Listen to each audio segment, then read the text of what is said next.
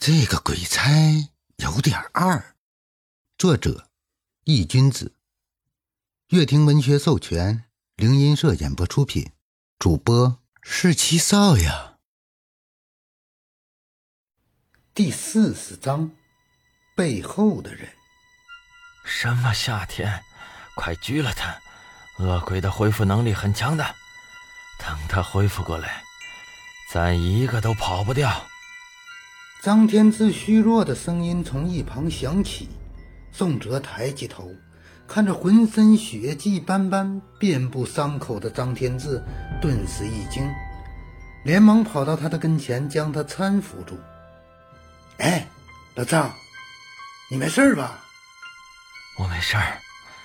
趁着那只恶鬼被我重创，你快去将它消灭。”张天志推开宋哲，从衣服上撕下了一块布。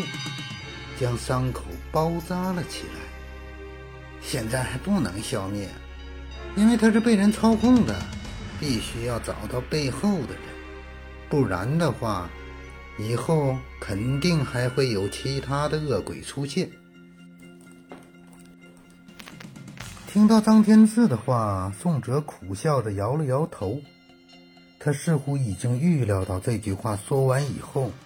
张天志那个恼火的嘴脸了。什么？你怎么知道他是被人操控的？你疯了！这个时候犯什么圣母心？我付出了这么惨重的代价才将他重创，你看我身上的伤，都是被他所赐。听到宋泽的话，张天赐果不其然，气得脸都红了，语气非常的不悦。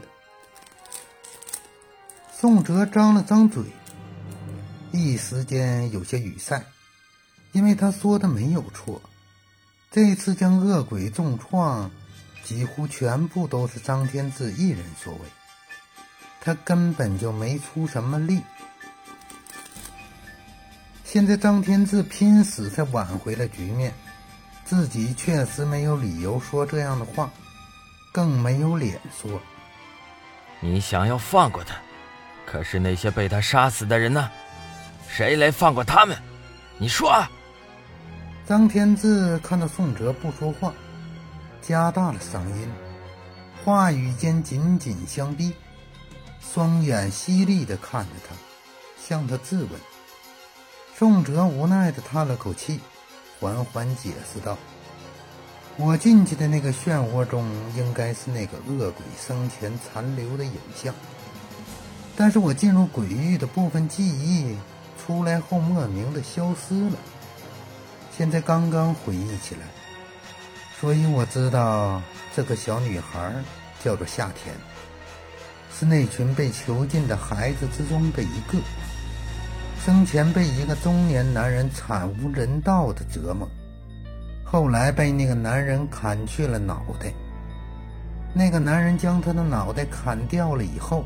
用一根钉子钉在了他的脑袋里，而那根钉子我认得是镇魂钉，有着镇压灵魂的能力，配合某种秘法，甚至可以驱使灵魂。这么和你说了吧，我不是圣母心泛滥，而是在针对这只恶鬼背后操控他的人。如果现在我们将他灭了，那么他背后的人。就没有线索了。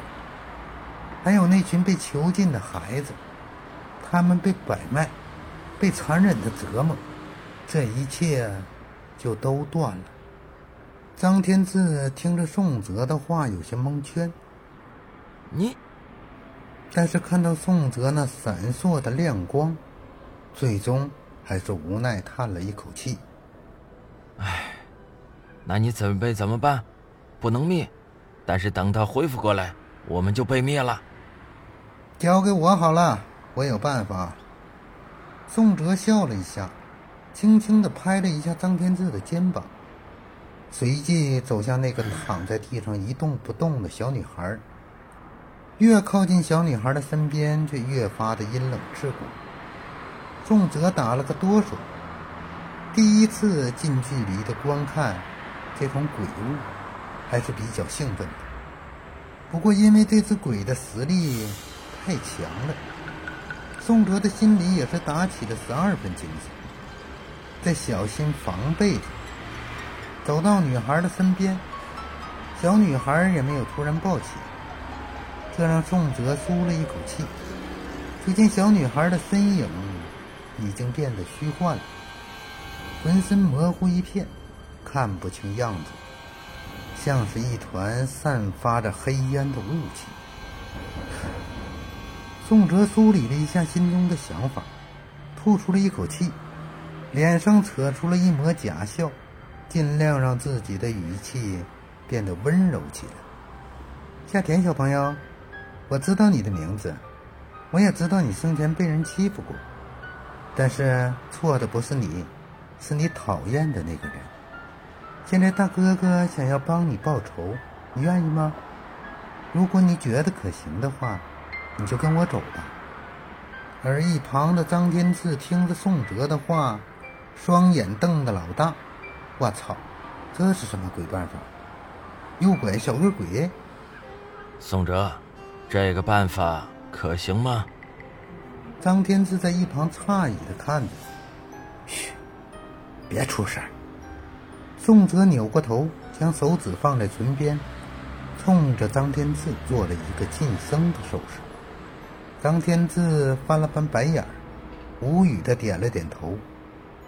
看到张天志不再说话，宋哲又扭过头，看向了那个小女孩，语气开始变得凶恶起来。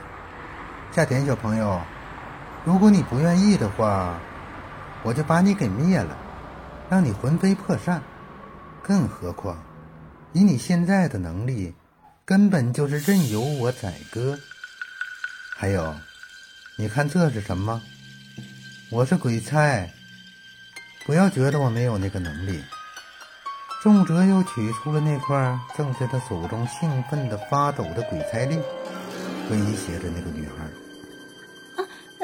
哥哥，你是好人，甜甜喜欢你。我要找回我的脑子，因为那里面装着我的爸爸妈妈，还有我的家。”这时，宋哲的脑海中突然响起了一道声音，正是那个小女孩的。听着小女孩的话，宋哲的心里莫名有些不是滋味。爸爸妈妈家，也不知道自己的妈妈现在怎么样，还记不记得我？算了，不想那么多了。船到桥头自然就直了。宋哲摇了摇头，转而冲着小女孩露出了一抹笑容。我就知道甜甜是个好孩子。随后，宋哲反手将鬼差令捏在了手中，喝道：“收魂！”因为是小女孩自愿的，所以那个小女孩轻而易举的就被吸进了鬼差令里面。而就在小女孩被鬼差令吸进去以后，鬼差令也不再颤抖了，恢复了平时的安静状态。这一幕让宋哲有些语塞，不知道说些什么好。奇葩白无常给的奇葩鬼差令，宋哲站起身，将鬼差令重新放好，扭头冲着张天志笑了一下：“搞定。”你所谓的办法，就是威逼利诱加欺骗小孩子。就见张天志蹲在地上，挖着鼻孔，嗡声嗡气的吐槽着宋哲的所作所为。宋哲讪讪的笑了一下。不甘示弱的吐槽了回去：“这个小孩子可是差点让你我都玩完呢。”切，那是我还没认真起来。我要是认真，一个指头就灭了他。张天赐嘀咕着。闻言，宋哲只是笑了笑，随后将视线移到了那群躺在地上的警察们。这些警察怎么办呢？你还管他们？看看我，我都快流血流死了，还不赶快叫救护车！张天志笑骂了一声。与此同时，远处菜市场里面，公鸡们也迎来了黎明前的第一次鸡鸣。天亮了。欢迎收听这个鬼差有点二。本章已播讲完毕，感谢您的收听。